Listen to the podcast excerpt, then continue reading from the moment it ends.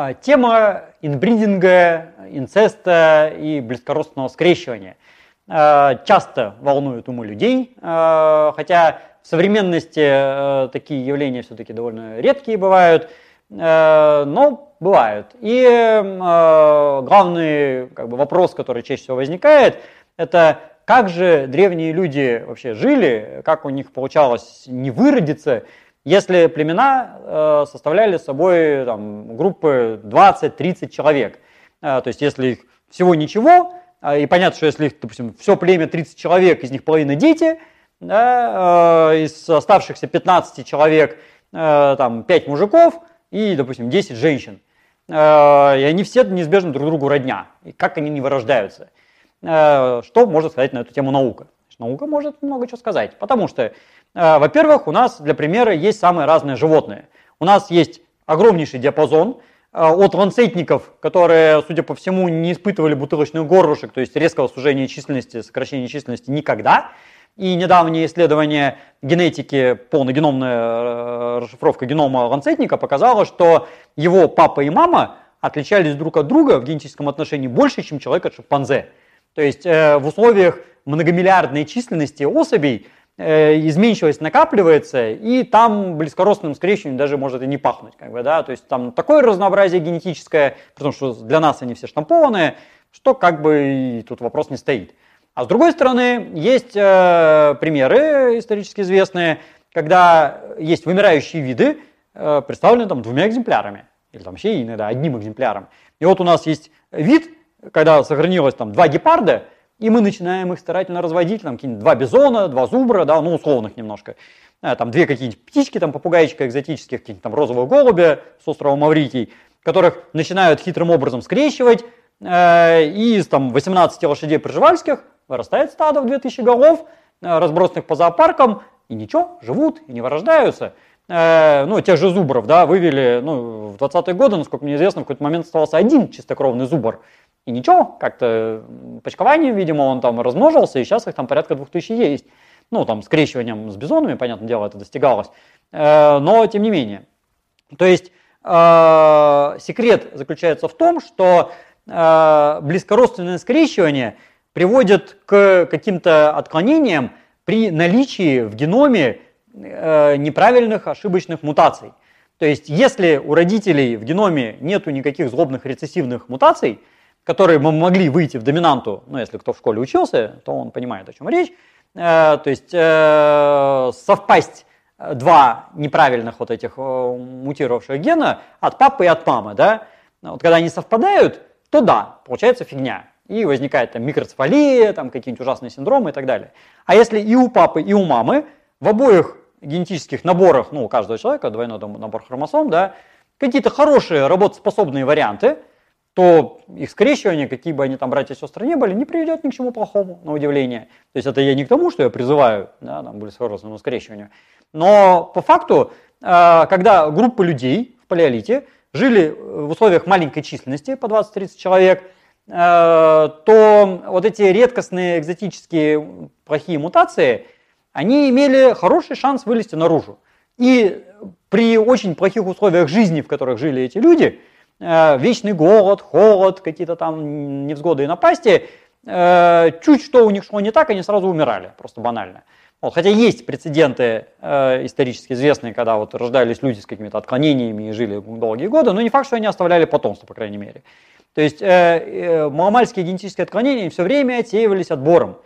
И выживали только самые здоровые. А если у нас здоровые папа и мамы, то какие бы они там родственники не были, все равно все получается хорошо. Тем более, что если группа сама по себе маленькая, и они там все родня, им не мешает вступать в браки ничего с какой-то с представителями совершенно других групп. Примеры чего у нас есть? Э, допустим, недавние исследования палеогенетики кроманьонцев показывают, что э, кроманьонцы, судя по всему, старались заключать браки с максимально неродственными группами. То есть, когда у нас с одной стоянки есть несколько скелетов, допустим, у сунгиря, из дольних вестонец, там еще откуда-нибудь, то генетика отдельных индивидов, она очень сильно различается. И у каждого конкретного индивида э, гены, доставшиеся от папы и от мамы, да, ну, два набора хромосом, они друг от друга очень сильно могут отличаться.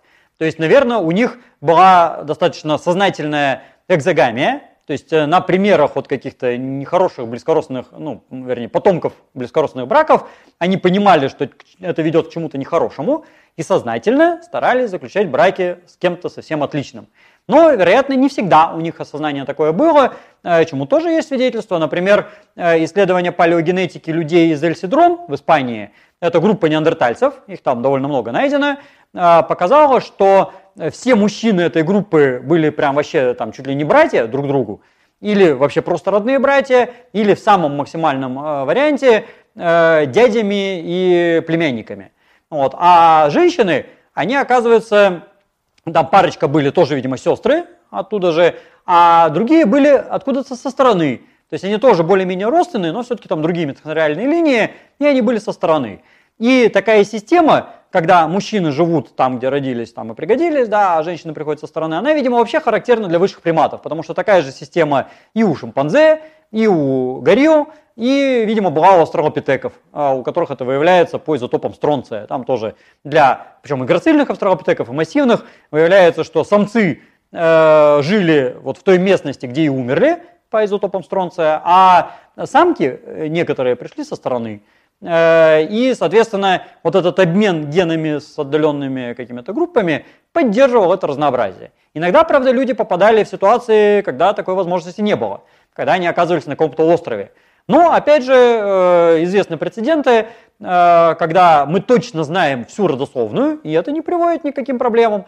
Самый, наверное, замечательный пример этого – это история острова Питкерн в Тихом океане – куда заселились мятежники с корабля Баунти, который там был, был послан на Таити за ростками хлебного дерева, чтобы кормить рабов на Ямайке. Ну, в общем, там длинная запутанная история, мораль которой в том, что в итоге э, мятежники отправили офицеров плавать, и те там уплыли на Тимор, а сами захватили корабль и отчалили э, на остров Питкерн.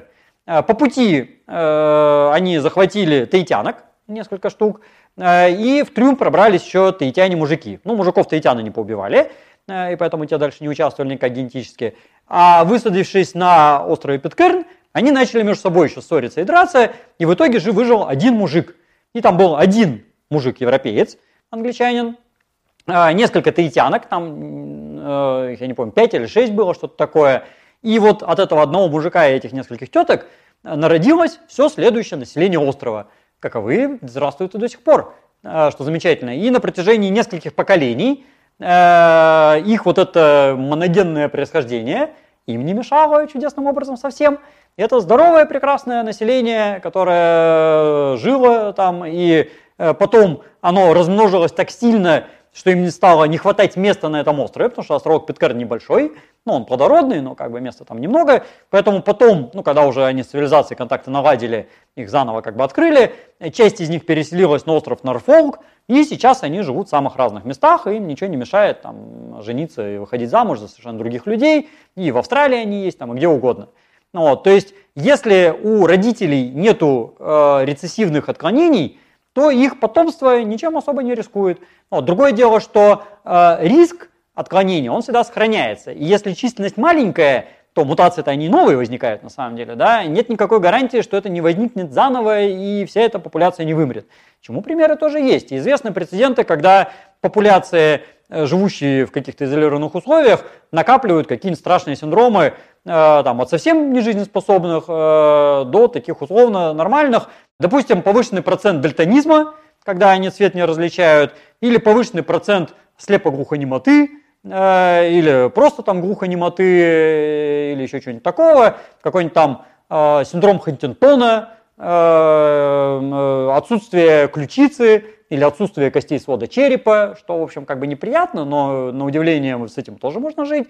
Э, или какое-нибудь слишком сильное разрастание костей свода черепа, которое годам к 30 пережимает нервы и сосуды кровеносные, человек умирает. Но до 30 лет он с тобой успевает оставить потомство, и синдромы, они как бы сокращают длину жизни, да, они врожденные, они как бы нехорошие, они вот из-за близкородственного скрещивания, но в принципе популяция живет, и она может столетиями вполне существовать.